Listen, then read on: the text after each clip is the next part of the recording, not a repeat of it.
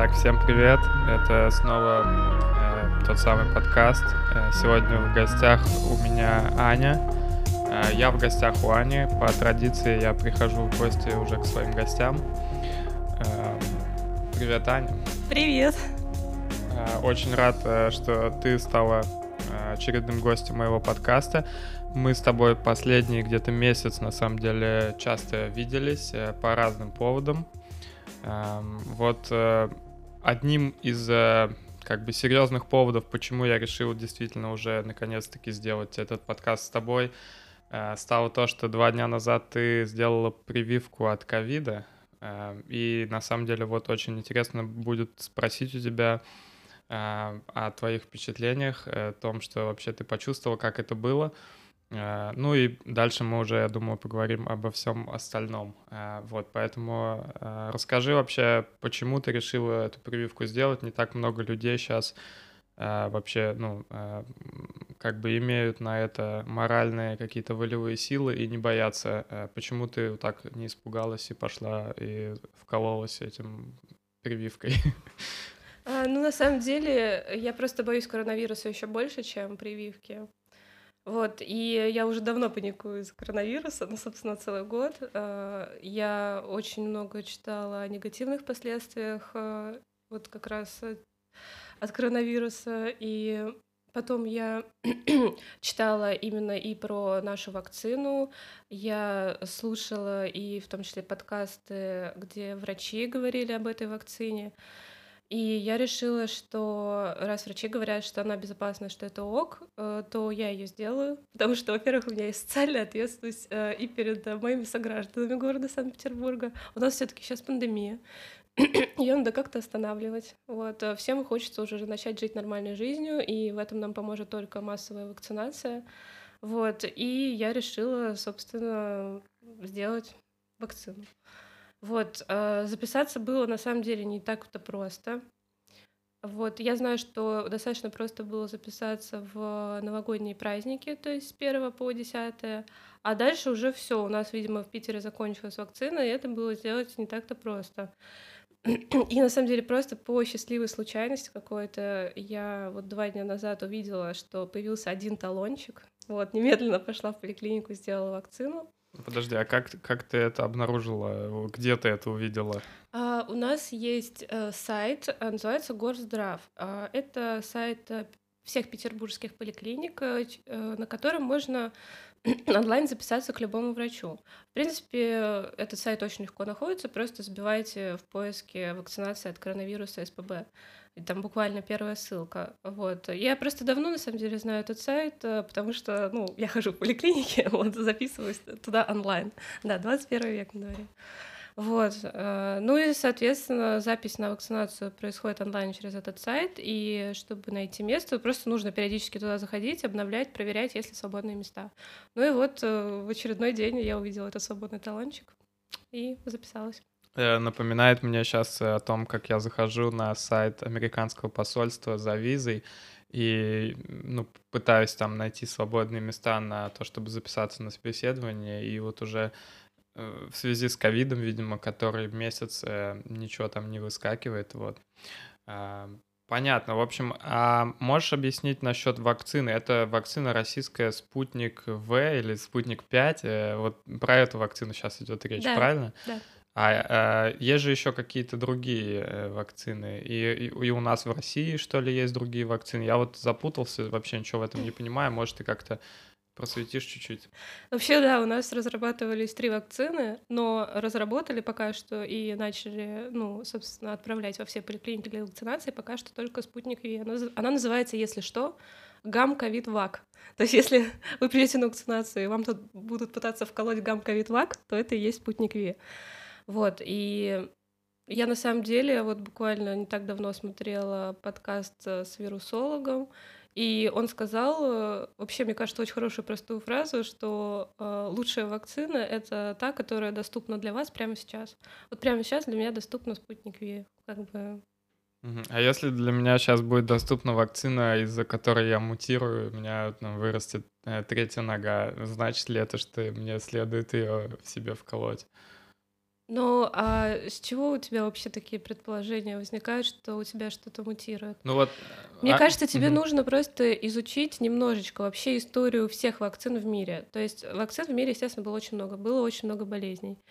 А, естественно, были э, такие э, моменты, э, когда ошибались ученые и делали неправильную вакцину. Но за всю историю там не знаю, за последние там сто лет, э, как бы это были буквально единичные случаи, то есть э, никаких оснований э, думать, что у тебя вырастет третья нога от вакцины, ну, у тебя нет, так думать, никаких оснований. Я просто почему об этом спрашиваю. Изначально, когда вот эти вакцины все начали разрабатываться во всем мире и в России в том числе, я чувствовал какую-то такую погоню за тем, чтобы сделать вакцину первым, да, и на этом фоне как бы показать всему миру, какие мы крутые. Поэтому мне кажется, что и в обществе присутствует какое-то некое там сомнение, ну, какое-то недоверие к той вакцине, которая уже существует. Но такие смелые люди, как ты, берут на себя как бы все риски и вкалываются этой вакциной. Слушай, я прекрасно тебя понимаю, да. Некоторые считают, что это просто пиар-проект Путина, чтобы как бы повыпендриваться перед всем остальным миром. Но на самом деле нашу вакцину уже одобрили в Венгрии, например. Мгм. Ее там закупили и собираются вкалывать, собственно, венграм. Вот, ну, помимо там а- Аргентины и, по-моему, Беларуси еще. Ну, в общем, не помню. В Беларуси, по-моему, сразу согласились, даже не жда, не, ож- ну, не дожидаясь результатов Мгм. каких-то тестов. По-моему, там было такое, что на фоне вот этих беспорядков и нашей по- помощи финансовой э, силовикам белорусским, э, там Лукашенко сразу вообще согласился, что все население этой вакцины проколется. Ну, я на самом деле отчасти шучу, это все какие-то такие, знаешь, интернетные вот эти твиттерские шутки в половину с реальностью, все, что для- долетело до моей головы. Ты, ну, сама знакома с этим полем информационным, наверное. Да. Э, ну ладно, давай э, теперь, значит, э, э, ты приняла такое решение, тебе достаточно было некоторой информации, которую ты нашла в подкастах, да? Э, Давай... Но это не совсем некоторая информация. Я все-таки считаю, что ну, если у тебя есть вот этот страх перед вакциной, ты должен вот сам себе ответить на вопрос, почему ты его боишься, что тебя пугает. Обычно пугает неизвестность, какое-то незнание, ты не знаешь, чего ожидать. И вот ты просто должен вот сесть и изучить этот вопрос. Вот что такое вообще вакцина, да, как она работает, из чего она состоит, почему она так работает. То есть, ну да, как, как, как тебе удобно. Можешь почитать какие-то статьи, не знаю, медицинские, можешь действительно послушать просто каких-то обычных людей. Можешь послушать ученых, как бы кому ты доверяешь. Э, Я вот, э, у меня есть э, группа в Телеграме, где люди сами, которые Да. прокололись этой темой, я, помню, тебе отправлял Да, я даже. тоже подписалась в этот чат, и люди пишут, какие у них побочные эффекты возникают. Собственно, об этом я тоже хотела сказать, про побочные эффекты. Да, давай расскажем. Но вот из- исходя из того, что ты прочитала до того, как ты сама ну, пошла и укололась этой темой, там тебя ничего не напугало из этой группы, да? Все побочные эффекты, которые они писали там, э, Все у меня сбылись. все у тебя были, Но меня это ничего не было напугало, нормально, да, это было Ничего нормально.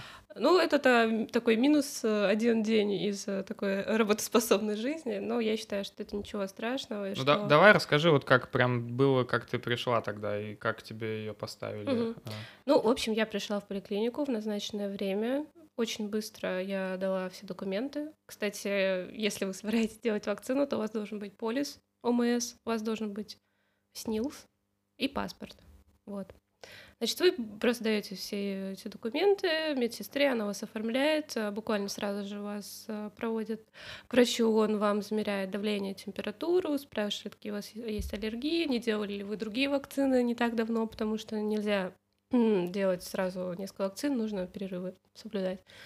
Вот, потом, ну, проводят в кабинет, там буквально, не знаю, за одну минуту оголяешь плечо, тебе вкалывают абсолютно не больно, укол, все, ты уходишь, тебе выдают бумажку, что тебя вакцинировали первый раз, и э, в назначенное время, через три недели, ты должен явиться снова за второй дозой. Вот, потом я там минут 15 посидела, подождала, вдруг у меня будет какая-то реакция аллергическая, вот, ничего не было, и я спокойно ушла домой. Вот, вакцину я поставила, получается, в 11.50 утра, и в 6.30 вечера мне начало становиться не очень хорошо, у меня появилась ломота в теле, а, появилась, э, появился озноб, вот, начала подниматься температура, вот, собственно, всю ночь у меня была температура 38, ожидаемый побочный эффект. Вот. И следующий день у меня целый день была температура 37, у меня ломило тело, ну, и я просто лежала, вот, и ничего не делала. Вот, mm-hmm. но сегодня уже, то есть, получается, прошло два дня, вот, я себя отлично чувствую. Э, чуть-чуть болит место укола, но это все пройдет. Вот, и как бы... Возможно. Возможно, это пройдет. Ладно, слушай, ну... А Хватит нагнетать. Отличная, отличная рекомендация, на самом деле, вот получается из твоих уст, э, то, что все нормально. Э, слушай, а вообще насчет ковида, скажи, вот как-то на твою вообще жизнь повлиял он ковид? Потому что многие люди там до сих пор думают, что, может быть, это вообще выдумка какая-то, и Эм, ну вот я реально своими глазами видел... У меня родители переболели ковидом. Да, я своими глазами видел людей, которые пишут, типа, даже не знаю, может быть, его, типа, и нету вообще. Ну, хотя вот, да, у меня тоже там у знакомых родители болеют, и недавно там э, заболела мама у друга. Э, то есть, ну, я понимаю, что это все очень даже реально и опасно, и люди умирают от этого. Слава богу, там среди моих знакомых таких случаев не было, но вот, может, у тебя что-то было такое злое? Нет, э, злого, к счастью, не было ничего. Э, мои родители переболели в легкой форме, вот, но все-таки они болели, и почти на месяц они вообще выпали из жизни. Вот это, конечно, было очень неприятно. Вот потом э, у меня многие знакомые переболели, и у них остались а, осталась э, усталость, снижение работоспособности, а, потом они постоянно тупят, они прям это осознают. У них... А в связи с ковидом или просто? Да, это последствия а. именно болезни, то есть у тебя просто вот как будто твой интеллект чуть-чуть снизился. И очень вообще это расшатывает нервную систему. Ну, то есть ты начинаешь там типа нервничать или переживать из-за того, из-за чего ты раньше не переживал. Вот, ну и я насмотрелась на все это, конечно, и подумала, что нет, я не могу допустить такого, чтобы к моим обычным депрессиям добавилась еще и ковидная. Вот. А прививка бесплатная, правильно? Да, прививка ага. бесплатная. Конечно, она бесплатная. Я же говорю по полюсу обязательного медицинского страхования. Ну, это позитивный, позитивный момент. Э, того, что ну, ну, в принципе, да, но... Я бы не очень не удивился, если бы какую-то стоимость за нее назначили. Ну, это же пиар-проект Путина, какая стоимость. Угу. Хорошо, слушай, а если бы у тебя была возможность сделать э, прививку, допустим, файзеровской вакциной? Я бы сделала файзеровскую вакцину. Вот, э, бесплатно тоже. Если бы да, на выбор да. две лежали, файзеровская и спутниковая, какую, Да, конечно, какую я бы, бы выбрала другую, потому Почему? что а, ну, как бы, чем плоха наша вакцина? У нее есть побочки. А, если бы на нее потратили больше времени, а, возможно, удалось бы избежать этих побочек. И, естественно, те, кто продолжает там тестировать, разрабатывать вакцины, они стараются учесть все. Но у нас пандемия, как бы сроки очень сжаты. Я считаю, что я могу пожертвовать одним днем, вот, и ну, просто вакцинироваться сейчас, mm-hmm. а не ждать, когда а и... Ну и, и вот, кстати, я хочу все-таки сказать, что ты сказал про какую-то Pfizer э, и еще Модерна есть. И, э, не следует их ждать, пожалуйста, не ждите других вакцин, их не закупили, государство не закупило иностранные вакцины для нас э, и не будет закупать, потому что все эти вакцины на 2021 год уже распроданы, и все производство, оно уже по оплаченным, получается, заказам. То есть, короче, не ждите ничего, вакцинируйтесь даже, тем, что есть. насколько слышал, э, не то чтобы даже э, уже просто там все закуплено, а у нас, по-моему, принят какой-то закон, что запрещены вообще там а, другие запрещены вакцины. вакцины, которые не прошли тестирование в России. То есть ага. они должны получить какую-то бумажку, что вот такая вакцина может быть Ну, очевидно, прошли у нас только наши вакцины. Наверное. Ну да, но только потому что производители зарубежных вакцин не заинтересованы в этом, потому что у них, ну, уже есть спрос. Зачем mm-hmm. им идти в, Россию, получать какие-то удостоверения, если там нет спроса на их вакцину? Ну, я, в принципе, в этом не вижу никакой проблемы. Mm-hmm. И, ну, конечно, проблема есть, но она такая масштабная, что тут... Ну, типа, вот все это мировое противостояние, как бы, Путина и Запада. Ага. Как думаешь, э, через сколько вообще у на, наш мир э, вернется к какому-то обычному режиму, вот как это было до э, всего этого ковида, или мы уже так и будем жить в таком вот новой реальности ковидной какой-то? Ну, э, я, если честно, не знаю, конечно, не знаю. Хотелось бы Хотелось бы к лету вернуться к нормальной жизни, но год назад я точно так же думала, что ой, ну сейчас там несколько месяцев дома посидим, а к лету уже все нормально будет. И вот этот снизился, этот, снизилась заболеваемость, все разъехались по дачам, вроде все так хорошо. И казалось бы, что все позади, но нет. Так что, не знаю, не знаю, надо будет ждать, видимо, следующей осени. Если осенью не будет второй волны, то я думаю, что мы уже, можно сказать, победили. Вот, а как это повлияет на всю нашу жизнь? Даже не знаю. Не, нет, не могу так говорить. Ну ладно, как, э, тогда вопрос из другой области, в которой ты специалистом являешься, безусловно.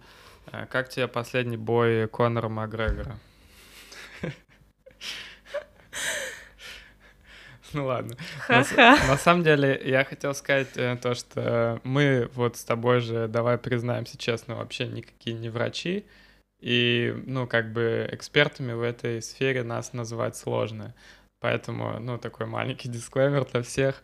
Все, что мы тут э, рассуждаем, это чисто наши такие э, фантазии, и если что-то сочетается из этого с реальностью, то это совпадение, как я обычно это говорю. Э, ты же вообще человек из технической как бы сферы, грубо говоря, да? Ты училась ты тоже. на технической специальности, как да. и я.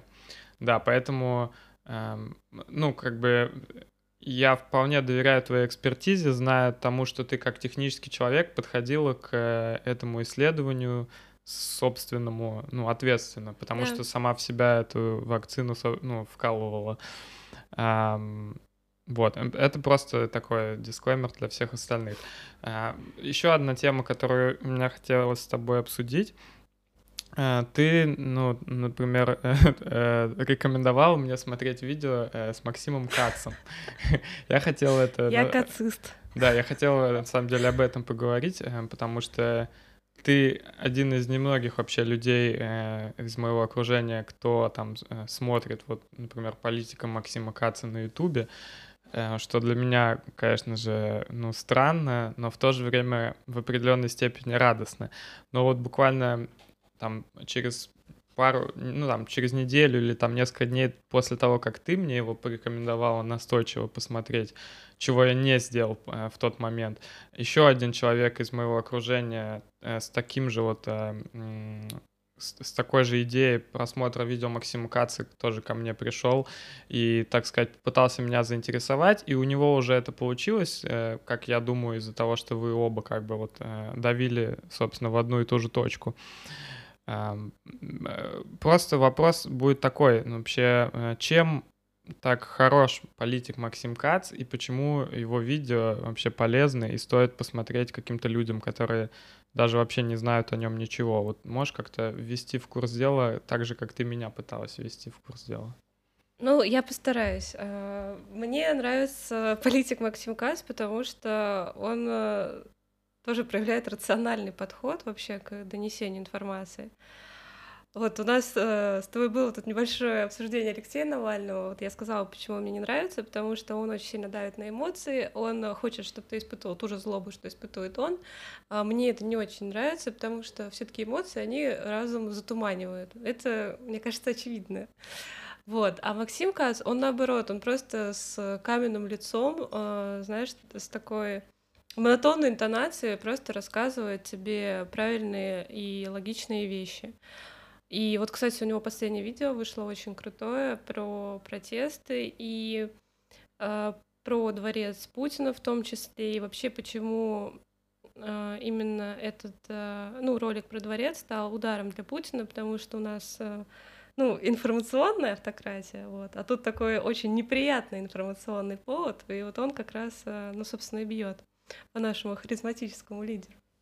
Вот, ну и мне нравится еще Максим Кац тем, что он все-таки не только про политику а, делает видео, он делает очень клевые видео про историю, особенно про историю России. Трехчасовое видео про Ельцина. Вот, ну, которое... на самом деле, это он вообще он делает короткие ролики, то есть там типа 15, 20, там 30 минут. А, видимо, в новогодние праздники ему было лень делать контент, и он все свои видео, которые записал до этого, слил в один ролик. Mm. Вот, так что, как бы, в принципе, все эти видео можно посмотреть по частям, как бы они были до этого загружены на его канал. Вот, и он очень интересно рассказывает, и он рассказывает про каких-то личностей исторических. Вот, э, очень, э, очень хорошо доносит информацию, потому что Э, она э, ну, так сказать, компактно. Ну, то есть у него действительно э, не длинные видео, то есть их спокойно можно найти время, чтобы их посмотреть.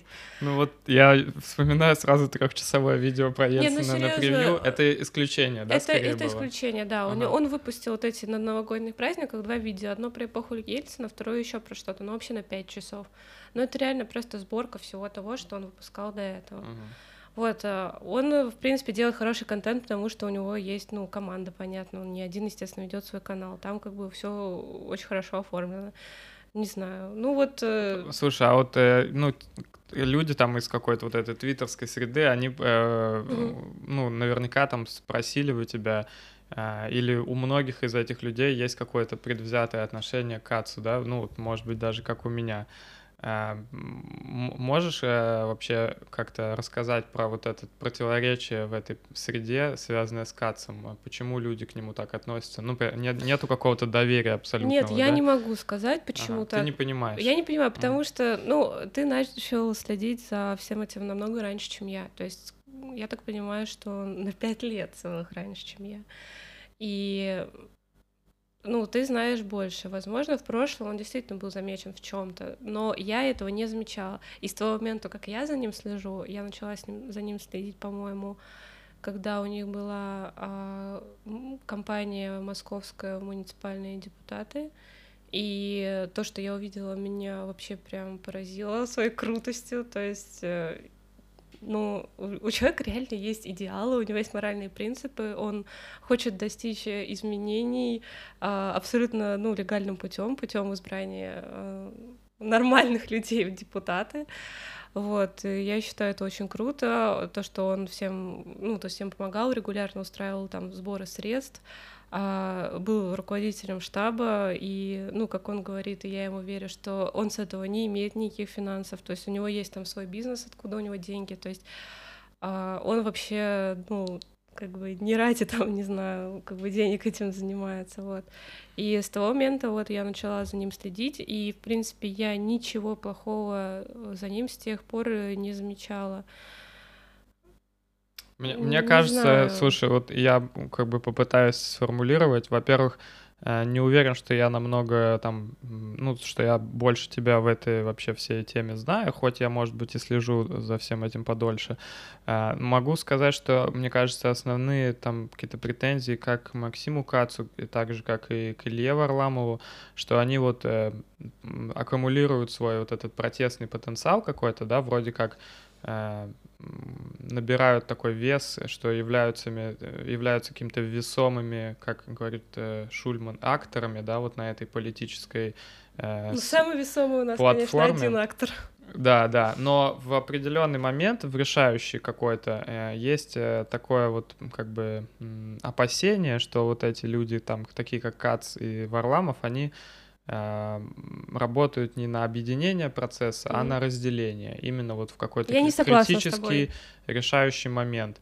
А, ну вот я, сейчас на самом деле не, э, ну, высказываю то, что я вижу, да, то, как это ощущается, и то, на самом деле, как это ощущалось и э, с моей, э, как, с моей точки наблюдения, да, все это время. А, но я вот сейчас э, какое-то у меня второе вот это идет э, второе открытие для себя вот этого Каца и Варламова на самом деле я и так э, и люблю и без этого и смотрю его видео мне нравятся его там travel вот эти все истории считаю что от этого что от деятельности Каца, что и от Варламова в любом случае больше пользы, чем вот какого-то вот этого потенциального вреда в, в решающий момент, хотя, ну, как бы, когда это происходит в решающий момент, может быть, это и будет решающим каким-то фактором, а, поэтому надо очень внимательно за этим следить, но мне кажется, в любом случае то, что они сейчас делают, э, работает как бы на пользу обществу, а, поэтому мы, в общем-то, как бы с тобой и обсуждаем это, но в любом случае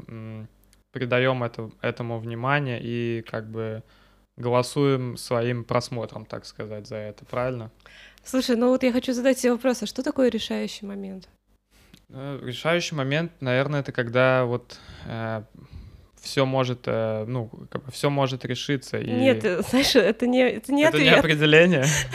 когда все может решиться. Что такое решающий момент? Это момент, когда все может решиться. Какой еще я могу дать ответ на это? Ну, то есть э, я, я не понимаю, что это ты момент, в, в который консолидация там оппозиции, допустим, будет наиболее важна, когда все пойдут, ты же знаешь, что... все пойдут по одной улице, а не будет такого, что один поведет тебя там направо, а другой налево, и вот из-за этого разделится вот эта единая Но это же сила. есть политическая конкуренция. А, согласен, но я за, ты имеешь я в виду за политические... выборы? То, что есть команда штабов Навального, а что есть команда городских проектов? А, не знаю, что не, не могу сказать, что кто не Не, не могу сказать, что я имею в виду выборы. А, я именно имею в виду вот этот какой-то там потенциальный решающий момент. И я за политическую Пожалуйста, будь конкуренцию. Конкретнее. Хорошо, я за политическую конкуренцию, э, и я за то, чтобы у нас было из кого выбирать, чтобы не было такого, что вот есть один Навальный. Мгм. Но я также за то, что надо решать проблемы э, по мере их поступления, и есть какие-то э, типа первостепенные проблемы, которые нужно бы решить как обществу, а потом уже, ну, как бы там, выбравшись из-под э, какого-то татаро-монгольского ига, мы уже там выбирали каких-то более красивых э, правителей. Э, но вот по сути нам надо как Это бы извечная сначала проблема. выбраться из Объединение всего, оппозиции. да. Ну, к сожалению, я думаю, что все-таки этого не случится. Очень много людей действительно в России, и очень много людей в оппозиции в России. Все очень разные, у всех свои мнения. Это нормально, когда много людей объединяется, это неизбежно. Как Ага. бы я, я считаю, что все-таки больше во всем виноват Навальный. А, ну, он действительно очень эмоциональный человек. Он любит э, там набросить на вентилятор, как бы. Он, ну, он любит такое сделать. Э, Поэтому я э, как бы, в плане не объединения оппозиции, я все-таки считаю, что скорее это Навальный ни с кем не объединяется. Потому что у него тоже очень большие лидерские амбиции. Я считаю, у Каца не такие лидерские амбиции. Мне кажется, с лидерскими амбициями э, Навального вообще А- а- только Путину и конкурировать. Так а в этом э, есть какой-то, ну, типа, негативный оттенок Да, в я лидерских думаю, есть нег- амбициях. Что, потому что что- плохого в том, что человек, э, ну, хочет быть лидером, и он берет на себя вот все эти риски, да, быть убитым, там, э, вроде как, ну, это заслуживает какое-то, мне кажется, уважения и Да, какого-то респекта, уважения. да, Нет, за то, что он я вот так вот берет Алексея на себя. Навального, Мгм. да. А, Я, я его уважаю. Вот, но а, понимаешь, ты говоришь про объединение оппозиции, то есть э, это не должно быть объединение оппозиции во главе с Навальным, правильно? Или ты так считаешь? Я, я так не считаю. Я считаю, что это должно быть объединение оппозиции, где, например, все будут э, равнозначны, ну, силы, которые в ней есть, там, то есть, ну, пускай даже яблоко там будет представлено, да, но все-таки сейчас это не получается, потому что все-таки каждый хочет быть, быть- лидером. вот, То есть ты считаешь, все э, то есть ты считаешь, что э, в, в оппозиции, да, должно быть э, объединение на равных э, таких э, долях, учитывая, что Навальный там, Если п- мы что Навального цель- пытались убить и всячески э, ну, он там, э, его ФБК, да, находится под максимальным ударом, да, вот во всем этом.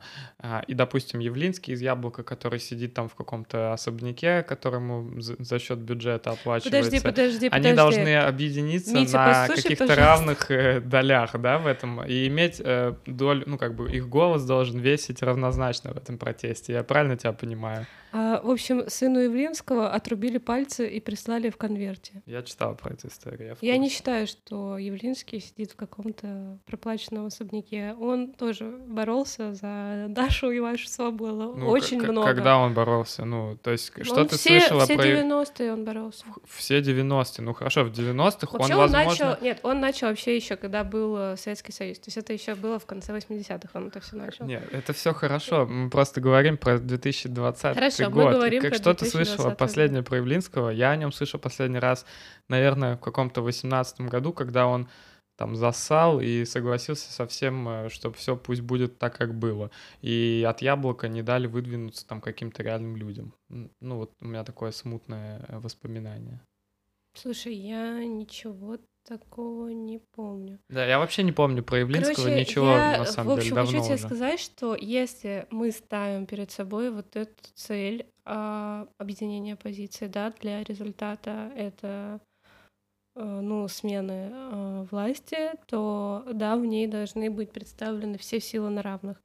Эм, На данном этапе у нас такой цели как бы, ну, нет, я считаю. Поэтому вот у нас все так немножко по отдельности, у всех есть свои сторонники, которые между собой ругаются в Твиттере. Э, Интересно, я понял твою позицию, да, все должны быть на равных, и это очень краси- красиво звучит, правда. Э, То есть, ну, то есть все вместе, дружно, там, э, что-то сможем. Но на самом деле, как получится это в реальности, ну, и уже, мне кажется, были такие, э, был такой опыт, что там, да, есть какие-то реальные э, лидеры, которые реально берут на себя э, ответственность, да, и э, какие-то риски, там, быть убитыми, слежка, там, и так далее. Есть люди, которые э, там большую часть времени сидят, э, молча ничего не делают, и вот когда наступает протест, они говорят, мы тоже часть этого движения. А, собственно, вступают э, как это бы... ты про Явлинского говоришь, Ну, да? условного Явлинского, да, выступают там на равных, э, как бы вроде как с Навальным тоже какие-то говорят лозунги, а потом им сверху говорят, что так вы и так не можете ярко протестовать, и они как бы э, всю эту кампанию, каким, ну вот, как они пытались идти объединением, они начинают раскалывать, потому что там на них уже, они не так не независимы, как тот же Навальный, да, который вообще, ну, которому, как кажется, ну, вообще не важно, что говорит ему власть, он делает то, что он думает. А, Ну, собственно, поэтому, мне кажется, невозможно объединение всех на равных, объединяться, ну, оппозиция будет вокруг того, кто больше всего привносит вот этой оппозиционности, этой, этого, как бы, противодействия власти. А, ну, у нас, очевидно, там одна сейчас сила в России так весомо на это работает. Есть еще какие-то другие? я Слушай, я, я просто не согласна с тобой. Нет, Мгм. я все-таки считаю, что не будут люди объединяться вокруг Навального. И действительно, и вот когда люди выходили гулять прошлые выходные, Мгм. они выходили гулять не совсем за Алексея Анатольевича, понимаешь? Ну, вот Алексей Анатольевич приехал из Германии, да, э, его посадили. э, На следующие выходные образовались митинги. Ну, я, то есть я понимаю, что многие люди не согласны Было с- э, не со всем, только- что он говорит. Не только посадка, было расследование про дворец Путина. Которое кто делал? Штаб Навального, правильно? Не, Его естественно, команда. нет, естественно, делали это, естественно, штаб Навального, да, спасибо, очень крутая Ну работа. да, то есть, но- получается, не было бы Навального, этого протеста бы не было, ну, по факту. Ну, был бы какой-то другой, наверное, протест, но вот того, что мы видели на этих выходных, э, такого бы не произошло. Слушай, э, давай мы не будем вот это вот, если бы, то Ну, бы. хорошо, давай не будем. Давай не будем. Я, я просто не понимаю, зачем да, даже рассуждать на эту тему. А, Вот я просто к чему все вела, что э, людям не нравится власть, э, люди уважают э, Навального, но я не скажу, что большинство его любит. И, И я не скажу, что большинство видит его своим президентом Мгм. или лидером. И я не считаю, что вокруг него нужно строить какое-то массовое объединение, потому что очень важно в объединении, чтобы все были услышаны. Мы же не только объединяем каких-то политических лидеров, чтобы вот им удобно было сидеть в этой большой комнате всем вместе. Самое главное, кого они представляют, правильно? И кто, соответственно, будет, э, ну, гулять по улицам или объявлять забастовки. Кто все эти люди? Это сторонники, вот, чьи представители будут сидеть в той комнате. Поэтому вот все-таки я считаю, что чтобы таких сторонников было больше, нужно, чтобы были все-таки разные люди представлены. И, короче, вот. считаю. Какие, какие еще существуют люди? Давай тогда отойдем от э, там э, личности Навального. За кем еще, может быть, ты порекомендуешь как-то наблюдать? Максим и Кац. Ну, его мы тоже уже обсудили. Мгм. Кто еще существует в этом вообще, во всем этом поле? Потому что, ну, будем надеяться, что такая у нас вот э, устройство власти не навсегда, да, рано или поздно это все сметет какой-то волной и появится что-то новое, и вот у нас будет как бы новая система и будут какие-то новые люди, да, будет настоящая оппозиция, настоящая власть, э, которая будет представлять интересы большинства. Ну, так потенциально это должно быть. Вот э, за кем нам уже сейчас стоит следить, э, чтобы к моменту, когда это случилось, не было такого, что мы никого не знаем на этой, э, на этой арене действия. Слушай, ну это очень сложный вопрос. Это вот вопрос из Сирии, знаешь, типа, если не Путин, то кто? Типа, где вот все эти политические лидеры? Ну, их же э, за- задавливают в самом зачатке. Мгм.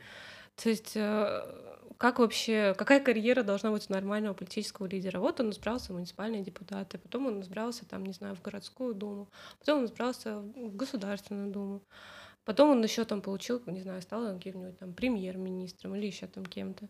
Вот. У нас э, всех приличных людей как бы отсекает. Это очень-очень сложно. Это просто ну, невероятно сложно. Это все ужасно. У нас ужасно репрессивное это выборное законодательство.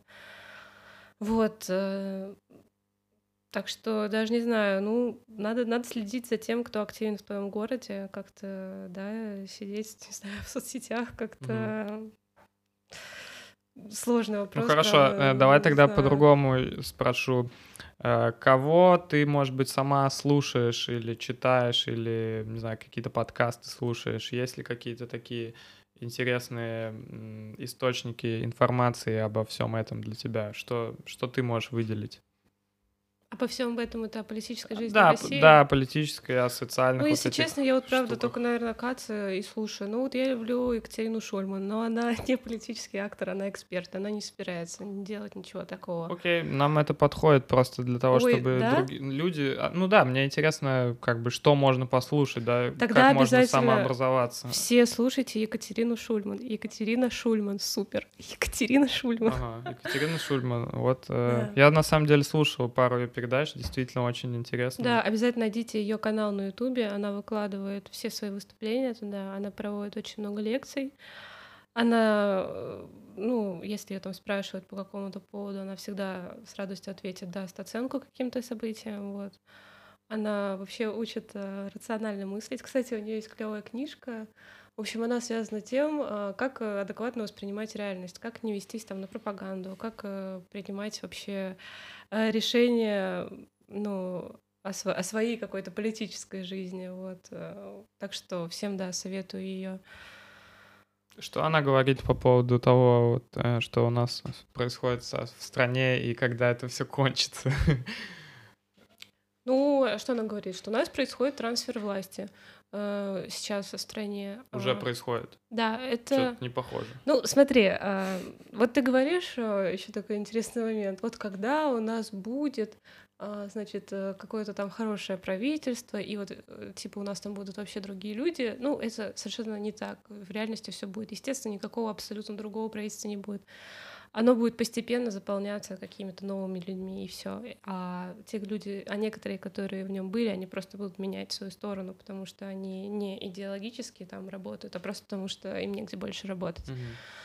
Вот, и трансфер власти у нас происходит давно. э, потому что правительство понимает, что они стареют и что они не хотят терять власть, но ее надо как-то видоизменить. И они, в общем, принимают там всяческие законы о своей защите, о там изменении каких-то должностей, об изменении полномочий каких-то должностей, о введении нового какого-то совета там, я не помню, Совет угу. Федерации или что-то типа того, я не помню.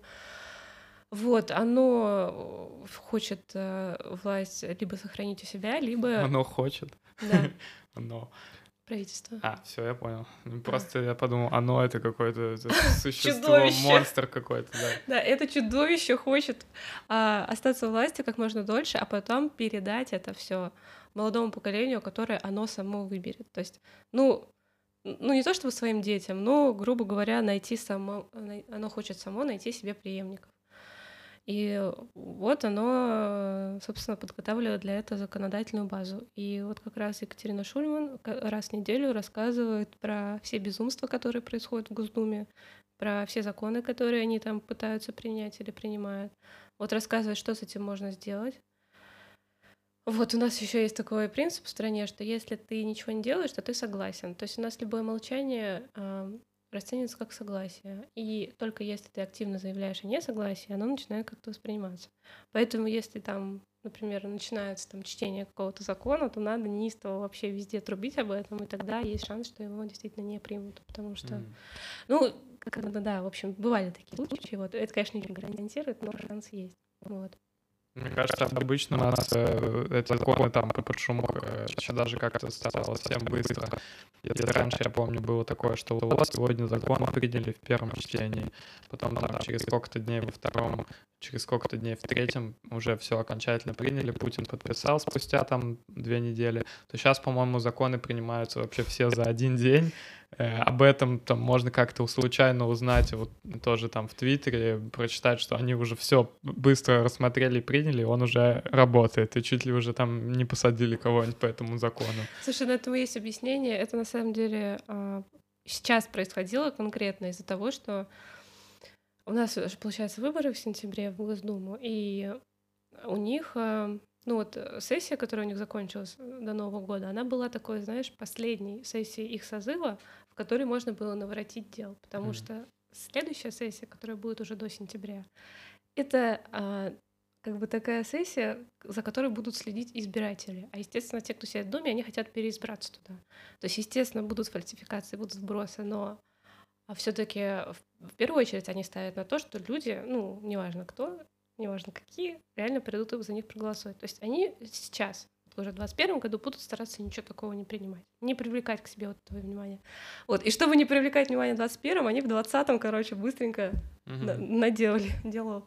А что там они наделали? Э, ты помнишь какие-нибудь э, такие законы, особенно запомнившиеся? Что-нибудь привлекло твое внимание? Слушай, они вернули вытрезвители. А, и это, ну, как, как это будет, э, вот скоро такая тема будет, что можно туда попасть? Да, да, да. Да? Прям по-настоящему? Да. Слушай, еще ужасно закон, вот я только не поняла, они его не приняли, по-моему, еще, а, об ограничении образовательной деятельности. То есть mm. они хотят, чтобы вообще любые площадки, любые там даже музеи, которые проводят какие-то там лекции или что-то еще, чтобы они все это согласовывали с каким-то там министерством. То есть это по факту вообще, ну, типа лютая цензура. И это просто ужасно. Но вроде его еще не приняли. То есть еще есть время как бы повозмущаться. Вот. Э, еще они ужесточили законы против иностранных агентов наших любимых. А правда, что вот, допустим, если журналист какой-нибудь, фотограф, да, он, э, например, эм, фотографировал, и его снимок был распечатан в каком-то иностранном журнале, и вот сейчас этот фотограф, например, пойдет и пофотографирует то, как там люди гуляют по улицам на выходных, э, и его можно привлечь как иностранного агента просто за то, что фотка была размещена в иностранном Нет, журнале. Нет, я, я не знаю. Такого, такого не знаешь, да? Я просто слышал такое, и я подумал, что это очень удобно. Нет, слушай, тут скорее иностранным агентом признают какие-то более влиятельные организации, то есть, uh-huh. которые имеют какой-то вес, которые, которых слушают люди, понимаешь? Вот, и да, их, конечно, на раз-два признают иностранным агентом. Вот иностранным агентом тоже теперь а, любые мероприятия нужно будет согласовывать с специальными органами. То есть вообще, то есть предоставляется да, план мероприятия. И это тоже жуткая жуть. Но вообще, послушайте Екатерину Шульман, вот она рассказывает намного понятнее, чем я, про все вот эти безумства. А, вот, и, в принципе, она очень как бы доступным языком как бы Утверждаю, да, очень понятно и классно да. объясняет. Слушай, а вот по поводу людей, которые вообще должны сидеть в Думе и принимать законы. Э, вот, вот я э, считаю, кстати, Алексей Навальный должен сидеть в Думе. Вот, Алексей Навальный должен сидеть. А кто, кто еще должен и кто не должен сидеть? Потому что, насколько я понимаю, у нас сейчас законы принимают там э, Прыгуни Шестом Елены Синбаева, Николай Валуев, да, который вот Слушай, нет, на самом деле я спортсмен. не вижу проблемы в том, что, например, в Думе Терешкова. Сидеть... э, с космонавткой. Нет, смотри, я не вижу проблемы в том, что в Думе будут сидеть все эти люди, понимаешь? все таки а, главное, чтобы в Думе э, сидели те люди, за которых реально проголосовал избиратель, понимаешь? Если он проголосует за Елену Синбаеву, значит, она должна там сидеть все-таки, я думаю, это представительство. У нас вообще-то действительно есть э, и фанаты Путина, Единой России. Естественно, Единая Россия должна быть в Думе. Просто она не должна быть там на 99%. Mm-hmm. Вот. Э, в Думе должны быть все, кто кого захочет избиратель там видеть. Вот. Если кто-то даже Валуева захочет там видеть, пусть он там сидит. Ну. Угу. А ты считаешь, ну вот э, все правильно в том плане, э, как организовано сейчас, допустим, возраст, с которого ты имеешь право голосовать? 18 лет? Да. А э, что такое? Ну, тебе не кажется, что в 18 лет ты еще так не слишком-то ориентируешься в том э, вообще, что То есть гулять, ходить можно, а голосовать нельзя? Мне просто интересно, да, твое мнение. Может быть, ты считаешь, что там можно повысить этот голос? Нет, слушай. Или, например, бабушки, которые по инерции голосуют за правящую партию, там, когда им там, ну, понимаешь, mm-hmm. да, они даже вообще не понимают, что происходит, они просто там, а кто у нас сейчас побеждает, вот за них и голосуем, как бы, да, ну, так принято было там все последние сто лет. Э, Слушай, вот как раз сегодня я слушала утром э, Шульман, ну, у нее по вторникам, каждый вторник выходит, вот, э, передача вечером, вот я сегодня как раз послушала, и там как раз была а, у нее, в общем, передача состоит обычно из трех частей. Сначала новости, но события, потом азбука демократии. Каждую программу она рассказывает о каком-то термине, а, ну, собственно, из азбуки демократии, а потом про каких-нибудь личностей. Вот. И в этот раз она рассказывала как раз про этот э, избирательный ценз. И, ну, то, что ты сейчас говоришь, это как раз избирательный ценз. И то, что ты говоришь, это, в принципе, плохо. А, это, ну, действительно, э, вот ну, нельзя так говорить, что вот эти люди голосуют неправильно, поэтому они не должны голосовать. Mm-hmm. Это, вот, к сожалению, не, не, нельзя так делать. Все, все должны голосовать, и ты должен принимать, что у людей есть точка зрения, с которой ты вообще не согласен.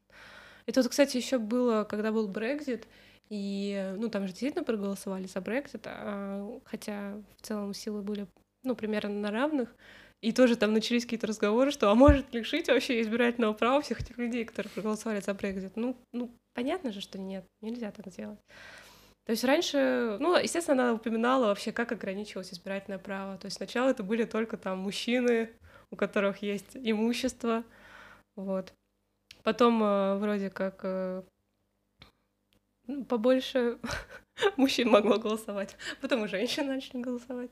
Вот, потом женщинам э, разрешили избираться. В общем, ну и теперь вот у нас такие как бы ограничения. Я считаю, что, например, э, вот голосовать столько, например, там, чтобы у тебя прописка была, и что типа в определенном городе, и что только при этом ты можешь голосовать. Это тоже, наверное, не совсем правильно. Ты же живешь все-таки в этом городе, почему ты не можешь голосовать? Ну да, ты снимаешь тут квартиру, у тебя там нет прописки. Ну, mm-hmm. в общем, короче, я считаю, что можно голосовать 18 лет. Вот, ничего плохого там нет. И бабушкам голосовать за Путина тоже можно, пусть голосуют. Ага. Ну, было бы честно, если бы бабушка можно было голосовать за Путина, если бы, например, в телевизоре было хотя бы несколько разных каналов, да, ну, с разным наполнением. Слушай, да, конечно. А так получается, ну, не совсем честно, правда? Ну, но при этом я понимаю, что ты говоришь... Да слушай, как бы ты говоришь вообще, а, знаешь, такие вещи, Типа, вот, как сказать А, но не сказать Б. А как будто у нас все решается голосами бабушек. У нас все решается огромными вбросами и фальсификациями, блин. Согласен, Тут, согласен. как бы, знаешь, бабушки вообще роли не играют. Меня больше вот, знаешь, ну, как бы просто я, ну, задаюсь таким риторическим вопросом, например, э, каков... Всем ли можно голосовать? Нет, как, каков возраст, когда, допустим, ну, нормально, там, адекватно тебе делать такое, принимать решение, кто, ну, там, будет принимать законы. Это же все Почему- индивидуально. Почему там 18 лет, да я знаю людей 18 лет, которые вообще такие тупые, что они, ну, не то, что там э, сделать выбор, э, ну, там, за того, кто будет принимать законы, не может. Он, он там, ну, не может, э, не знаю, сосчитать какие-то двухзначные числа, Слушай, да? ну так он и не пойдет на выборы. Ну, а откуда ты знаешь? Может быть, он, наоборот, первый вообще побежит и будет голосовать за какого-нибудь такого тупого кандидата. И... Ну, слушай, в принципе, если это тупой кандидат, э, то за него больше никто не проголосует, кроме этих тупых людей, Мгм. и, ну, скорее всего, его не выберут. Вообще, То есть возраст ничего. 18 лет ты считаешь адекватным? Да, Ну, вообще в любом возрасте этого можно быть тупым, и в любом возрасте можно быть умным. Да. Это же Но, э, эйджизм какой-то. Но вероятность того, что ты там в 25 з- примешь какой-то более осознанный выбор, она же выше, чем если ты будешь голосовать в 18 лет. У тебя в 25 у тебя уже как бы более устоявшиеся личности, взгляды, наверное. Ты уже успел разочароваться в Ксении Собчак, там, к 25 годам, например, а не смотришь ее интервью с открытым ртом, думая, что она э, там, ну, Сильная женщина, которая сделала себя сама. Ну вот, да. У тебя, кстати, были какие-то такие по поводу Собчак, э, ну вот как я вот лично там на своем примере, да, разочаровался в ней, я до этих выборов в Государственную Думу, когда она подыграла там Путину, э, ну, до этого момента у меня были такие, как бы, периоды, что я реально считал, что она что-то делает такое правильное, хорошее, искреннее. Может быть, она сама в это верила в тот момент. Но потом, как бы, все, пришло разочарование. Я, естественно, ну, там, даже больше не смотрю какие-то интервью с ней, хотя, наверное, ничего такого в этом тоже нету, можно что-то и о ней понять, смотря эти интервью, правда? Вряд ли это как-то повредит совсем уж. Ну, слушай, да, интервью они обычно как бы вообще никак не связаны с ее политической позицией. В принципе, она хороший интервьюер, действительно. Но я просто помню, как она начинала, ну, типа, это гламурная блондинка, как бы, с, типа, у нее папа бывший мэр, там, как Мгм. бы, Санкт-Петербурга, ну, типа, ну, а что, что еще от нее ожидать? Она выскочка, как бы, хочет быть на виду. Я никогда не воспринимала ее как авторитет, если честно. Мгм. То есть, И- ну, те- какая-то яркая вот женщина, что-то показать себя хочет. И не было такого там какого-то ощущения, что, может быть, она за что-то хорошее против всего плохого там, да? и- Слушай, было такое ощущение, я помню сейчас почему-то выпуск с ней в школе злословия, она там реально совсем такая молодая. И она такая, вот, это было какое-то начало нулевых, и она такая, вот, через 10 лет в России будет гражданское общество. Может, тогда у нее были какие-то идеалы. А что потом с ней случилось? Вот что с ней случилось в 2018 году и, и дальше? Что с ней случилось, я не знаю. Но я думаю, что она просто очень любит деньги, если честно. Мгм. Вот. Ну, я думаю, что ей нравится еще влияние, власть и деньги. Ну, как бы вот это ее и поработило. Понял. Слушай, а вот у меня многие друзья еще смотрят и мне пишут иногда, типа, вот мы там посмотрели новости у Артемия Лебедева там. Кошмар. А, ну, я, ну, я типа такой, о, Артемий Лебедев, ну, типа, хз, хз, ребята. с- э, Вот что ты можешь сказать по поводу Я этой хочу сказать, что вы лучше знаете, кто такая мама Артемия Лебедева, Татьяна Толстая, вот, и посмотрите лучше что-нибудь, что она говорит. Артемия Лебедева я не смотрю, никому не советую. Почему? Слушай, ну он несет какую-то дичь, и он э, за все плохое против всего хорошего. Не могу Ну, многие скажут, цитаты что- привести. Многие скажут, что у него там классное вот это его агентство, да. Нет, я считаю, у него плохое агентство. плохое. И Тебе Мне не даже нравится дизайн, дизайн не нравится, да? Лебедева. Нет. Может быть, дело в этом, может быть, тебе не нравится его дизайн, и поэтому не Нет, я нравится просто его... слышала его высказывания, к сожалению, хоть я за ним не слежу, но сам понимаешь, какие-то отрывки доносятся там в социальных сетях, Ага. и как бы то, что я видела, это, конечно, да, Зашкварно. зашквар, зашквар. Ага. А вот э, еще ты комментировала мой подкаст э, с моим товарищем, когда он сказал, что Кристина Потупчик интересная Да. какая-то женщина. Тебя это прямо возмутило. Меня это возмутило, потому что как можно не знать, что она работает на АП, что она там э, в, в сумке выносила пачки нала, что она содержит кучу анонимных телеграм-каналов, которые распространяют всякую ересь, какие-то там инсайты или какую-то дезинформацию или какую-то просто пропаганду. Ну, как бы просто задумайтесь, откуда у нее деньги и чем она занимается. Может, вам это То есть- натолкнет вас на какие-то мысли. В твоем кругу, типа, немножко тоже зашкварно, да, говорить такие вещи, что вот Кристина Потупчик — это что-то такое... Ну слушай, ну он все-таки сказал, мне показалось, что все-таки он сказал это больше как мужчина, что вот она красивая женщина, она Ага. читает книжки, мне это все очень нравится. Ну, как бы ладно, ну, но все-таки подумайте, стоит ли вообще слушать, что она говорит. Не, ну, может, можно и просто и смотреть на нее просто как на картинку. Но Ага. главное не попасть под э, влияние вот того, Ну, есть говорит. картинки и поинтереснее, наверное. Да вообще сто процентов. Понятно. Слушай, а смотришь ли ты Дудя, э, его интервью? Как ты А, относишься к нему как к источнику какой-то информации? Слушай, я тут недавно узнала, а, что, оказывается, Дудю платят за интервью со звездами. Я вообще была в шоке. Ну, то в есть, смысле? ну, Кто ну, платит? то есть, э, вот, например, есть, э, выходит, например, типа какой-то фильм, и те, кто пиарит этот фильм, они приходят к Дудю и говорят, вот те деньги, и вот у этого человека возьми интервью, и он это делает. Вот, но мне нравится его интервью с некоторыми личностями. То есть я не смотрю все интервью Дудя. Он приглашает э, каких-то отстойных людей в основном. Но иногда он приглашает действительно умных людей. А еще мне понравился его фильм про Колыму. И не помню что. Короче, некоторые его интервью я смотрю. Ага. А вот есть какие-то какие-то люди, вот кого, ну, типа, ему за бабки он приглашает в гости, это ты кого-то определенного имеешь в виду или просто, типа, ты знаешь, что такое есть? Слушай, мне Кто может говорили быть там про... такой за Мне про Горбачева говорили, но я вообще не знаю. Ага. Ну, по-моему, так все довольно там логично. Там какие-то люди, либо э, ну, ставшие знаменитыми, да, как-то неожиданно и очень стремительно взлетевшие, либо уже люди с каким-то там интересным бэкграундом, которых можно о чем-то спросить. Э, Ну, либо там какие-то люди, которых я ничего не знаю, поэтому, наверное, не понимаю, почему они там.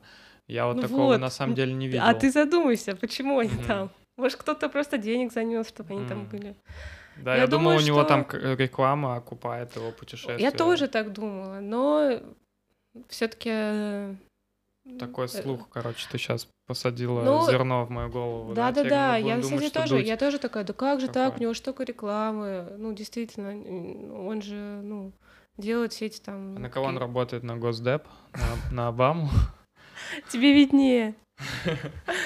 Ну, если бы я делал ставку, то, да, видимо, на Госдеп. Нет, слушай, я думаю, что он тоже просто любит деньги, и, в принципе, почему бы и нет. Ну, как бы, а с другой стороны, ну, а что плохого пригласить Ирину Горбачеву? Ну, и пускай, как бы. Ну да. Ну, это- просто мне это не интересно, вот. Я, в целом, я не смотрю интервью Дудя, я хочу сказать, вот. Ага. В целом нет. Но, кстати, вот что-то мне случайно после Шурман э, включилось э, интервью с Сергеем Гуриевым. Вот интервью с Сергеем Гуриевым обязательно посмотрите. О, круто. Кстати, как раз-таки в прошлом подкасте тоже гость мне рассказывал про то, какой Сергей Гуриев. Кстати, я хочу его посоветовать. Да, у него он в этом году завел свой, ну точнее в прошлом, завел свой YouTube канал. И он э, сделал там цикл передач э, «Что же делать» называется. Он разговаривает с различными экспертами в разных областях о том, что делать э, с Россией будущего, то есть как реформировать определенные сферы. Это тоже, на самом деле, жутко интересно. Он очень умный и забавный, и вообще тоже у него, у него есть идеалы, он очень хороший человек. Вот, э, так что да, слушайте Сергея Гуриева, Хотела бы он ты, умный. чтобы такие люди захватили власть в России. Конечно, ну он экономист, я бы хотела, чтобы он был э, как бы ну, Мгм. занимался экономикой России. Он же, он же и занимался ей, ты же знаешь, что он и занимался при Медведеве. Ага. Знаешь ли ты, что он разрабатывал там какую-то экономическую программу Навальному, когда он в барати- баллотировался? Не, этого я не знала. Да? Ну, А он, но он с ним, по-моему, дружит, сотрудничает, они там активно. ну вот он, кстати, интервью у него, да, брал перед э, Новым годом. Ага. То самое, где э, на вопрос о э, феминизме Навальный начал шутить какие-то дедовские шутки. А что, вот у всех претензий Нава- к Навальному по поводу феминизма, я вот Да. их не понимаю. Я видел его ответы, что которые меня удовлетворили, ну, наверное, потому что я, блин, э, фанат Навального, но меня, он сказал, что у него в И не фанат компании... феминизма. Да нет, я фанат феминизма тоже. Э, У него в компании большую часть руководящих э, должностей занимают женщины, а, по-моему, директор там Любовь Соболь, да, насколько я знаю, женщина тоже. Или нет? Или Нет, нет, директор пока другой. другой. Ну, Короче, кто-то там мужчина, занимает ну, э, какую-то... Он сказал, что у него просто работает больше женщин. Или главный Они- расследователь, Они, они, они руководящие тоже все занимают. Ну просто, ну ты посмотрел это интервью, нет? Не, э, Интервью не смотрел. Вот, посмотри, посмотри, Ага. как он ответил. Ну, Понимаешь, э, ему просто Гуриев, ну, вроде тоже взрослый человек, абсолютно адекватный. Он топит за феминизм, между прочим. Он ему какое-то замечание сделал, что почему вы такие вот какие-то сексистские шуточки... Типа он такой телочки, да. я так Да-да-да, типа, а чего какие-то сексистские шутки от- опуск- отпускаете? Вы же понимаете, что у вас, ну, большая часть ваших сторонников как бы женщины, очень большая часть ваших потенциальных сторонников это женщины и феминистки, потому что, в принципе, это уже как бы такие женщины, которые задумываются о каких-то положительных изменениях в обществе, да? Ага. Вот, и, и, он- и он такой говорит, да в смысле, да это просто шутки, да ха-ха-ха. Мгм. И ему Гуриев говорит, ну вы, у вас же есть дочка, как бы, она же в теме, вы там с ней посоветуетесь, что-то. Вот, и он тоже опять начал шутить какую-то фигню, то есть он вообще, ну, не признал никак, вот, что это некорректно. Он считает, что он может делать все, что он говорит, ну я же уже взрослый, Нет, типа меня уже не поменяешь, я, я все равно буду так шутить, типа мне пофиг. И вот мне это сейчас не очень понравилось. Вот, ну, Понимаю тебя, понимаю. И ну, на самом деле мне нравится, что к Навальному э, есть такое внимание, да, люди прям смотрят на него через микроскоп, и это на самом деле то, как мы должны э, поступать с политиками, мы должны очень вообще прицельно следить за ними, и таким образом э, там уровень этих политиков, да, и уровень их там э, какой-то э, мо- морали и социальной ответственности таким образом будет оставаться довольно высоким. Э, Это классно. И пусть вот такие претензии к Навальному предъявляют, я тоже, пожалуй, присоединюсь к ним. Э, Надо внимательно относиться там к феминизму, и это вообще очень супер-мега важно, я считаю, тоже. Так, что еще мы с тобой не обсудили? На самом деле хотел э, такую тему затронуть немного и вообще не из этой области. Э, как э, ты относишься к э, работникам секс-индустрии? Мне было интересно. Я помню, мы с тобой чуть-чуть обсуждали это. Э, вот хотелось бы такая, ну, для России не слишком... Ну, не то чтобы, конечно, у нас есть работники секс-индустрии в привычном там для России э, формате, да, там на улице, на проспекте Просвещения и так далее. Э, Но сейчас появляется много возможностей у девушек заработать там с помощью всяких сервисов типа OnlyFans, и это вот становится в России, мне кажется, с каждым днем все более популярно, потому что рабочие места на традиционных работах сокращаются, а вот такие работы в интернете, там какой-то вебкэм и все вот это, и это не сокращается, этого становится только больше, и спрос, наверное, становится больше, потому что люди сидят больше Мгм. дома, и им надо как-то снимать напряжение. Э, Хотел вот просто спросить тебя, как ты относишься к девушкам, которые этим занимаются? Может, есть какое-то, какие-то мысли на этот счет? Слушай, ну, э, как, как бы я к ним отношусь нормально, но э, я все-таки немножко за них переживаю. Я считаю, что такая работа, она под силу не всем людям, и что ты можешь себе просто поломать психику этим. Еще, как говорит Залина, то когда вот мужчины агитируют за секс-работу, как бы вот у них, соответственно, спрашивают, а вы бы хотели, чтобы ваша дочь или ваша сестра или там, не знаю, ваша мама, чтобы они работали? Сейчас я прошу прощения, когда мужчина агитирует за секс-работу, это именно не тот случай сейчас, потому что я никого не агитирую, я просто ну, задал вопрос. Нет, ну я говорю просто про мужчин, которые этот э, секс-контент потребляют, собственно, и, ну, хотят, чтобы он был, вот. И когда Так. они говорят, что ну, что да, это нормально, да, вот секс-работа, работаете, что такого, обычная работа. Вот хотели, хотели бы вы, вот хотел бы ты, Митя, чтобы, твоя, Мгм. чтобы твои близкие женщины там работали. Вот в России, вот прямо сейчас. Хотел бы я? Хотел бы ты. наверное, нет. Ну вот видишь, и Ага. ответь себе на вопрос, почему бы ты этого не хотел? Почему это, почему это небезопасно? Почему это ты бы этого не хотел? Вот. Ну, это очень такая зыбкая тема, потому что действительно вот есть, с одной стороны, личный выбор каждого человека. Мы не можем его осуждать. Даже если этот человек решил сделать себе что-то плохое. То есть пока он не вредит другим, мы не можем его осуждать. Вот. Но с другой стороны, тут есть некоторые беспокойства. Вот. Ну, Я вообще такой человечек, люблю там за все подряд попереживать. Ну, как бы и эмпатия, мне кажется, у меня какая-то есть. Это важное качество Вот. в современном мире, эмпатичность. Мне кажется, вообще нам всем его не хватает. Э, Ну, здорово, что у тебя это есть, и хотелось бы больше людей, Да. обладающих э, эмпатичностью. Мне, знаешь, я вот не понимаю по поводу секс-работников, как ты сказал, людей, которые осуждают это, и в то же время этим пользуются. То есть вот эти, ну, Это ужасно, как бы конечно. Это... вывела на противоречие на какое-то меня, ну, типа там, как будто бы я... Я, во-первых, не агитирую Николая, мне просто было интересно э, то, как ты относишься к людям, которые этим занимаются. А, да, ну, то есть я не агитирую, но есть люди именно, То есть ты не которые предлагал шеймят. мне завести OnlyFans? Ну, не знаю, если тебе хочется, могу тебе предложить, я как бы не буду против. Э, Я сам не подписан ни на, ни на кого. э, Ты не платишь деньги за секс-контент. Не плачу деньги за секс-контент, да. Ну, в интернете достаточно много, если это нужно, да, бесплатного. Вот, не понимаю людей, которые именно шемят э, там девушек за это, и в то же время там сами, ну, пользуются этим. Ну, Вот двойные это- стандарты, это лицемерие, супер. типичные люди, что я могу сказать. Ага. Ничего удивительного. Но людей, которые этим занимаются, ты в, целом не осуждаешь, да? То есть Нет, я- каждый я делает то, не- что хочет. Да, я... Нет, я не осуждаю, вот, но... Вот да, скорее переживаю Ага. за них. Переживаешь ли ты за то, что они платят налоги? То есть они не платят, наверное, налоги за это, а Нет, ты это платишь со своей зарплаты. Тебе Вообще не это не становится обидно? Нет, мне не становится обидно. Все, это прекрасно. Мне Как будто наши налоги идут на что-то хорошее. согласен, да. А, Кстати, по поводу того вообще, на что идут наши налоги. А, Дворец Путина. Да, вот ты смотрел этот фильм, да, Конечно. насколько я понимаю? Ну, а, какое у тебя было чувство после того, как ты его посмотрела? А, что- Какая безвкусица. Как можно такую звенящую пошлость было вообще возвести? Кто все эти люди, кто за это отвечал?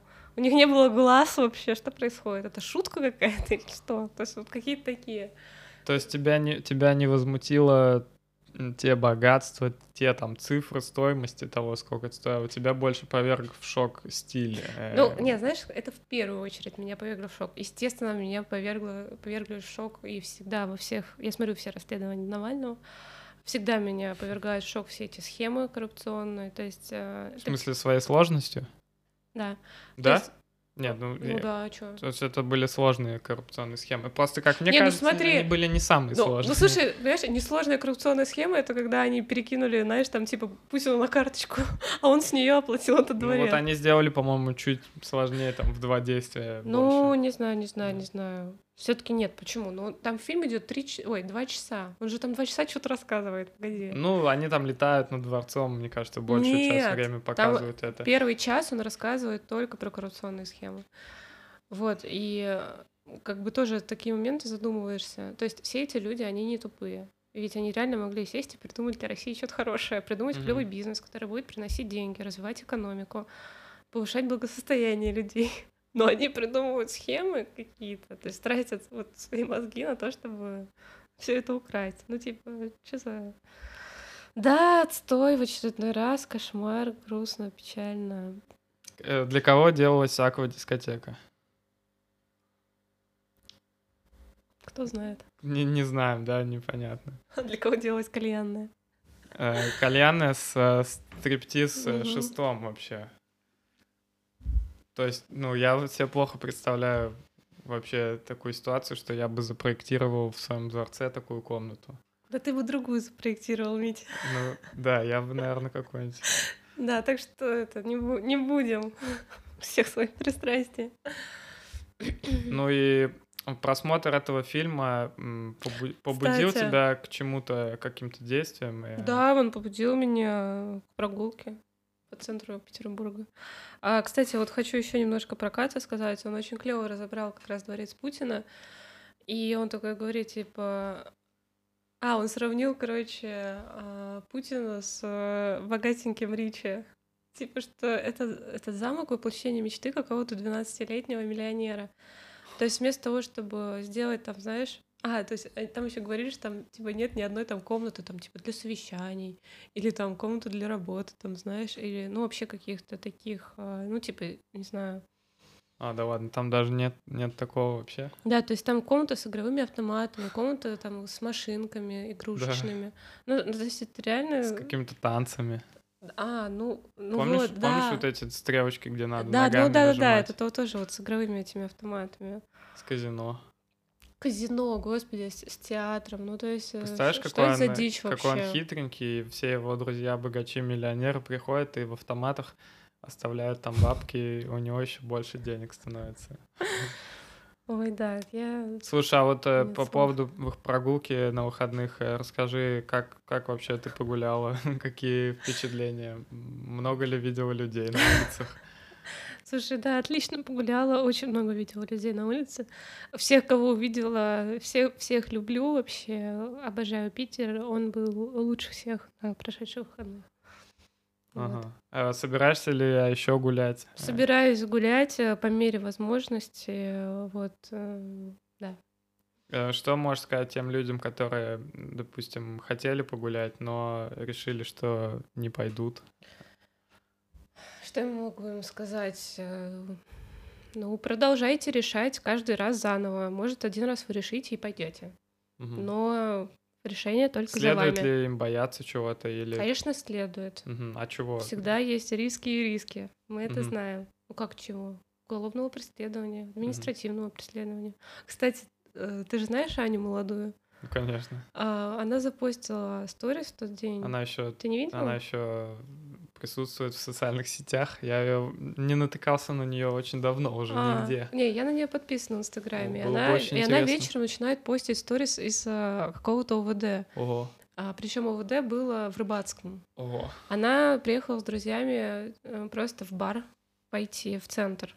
Ее сразу же у метро приняли с ее двумя друзьями, и их из центра отвезли в Рыбацкое. Они там сидели вообще целый день, то есть их где типа где-то перед э, еще прогулкой э, задержали, и только поздним вечером их выпустили, и, и ей э, штраф выписали э, за несоблюдение ковидных мер. Ого.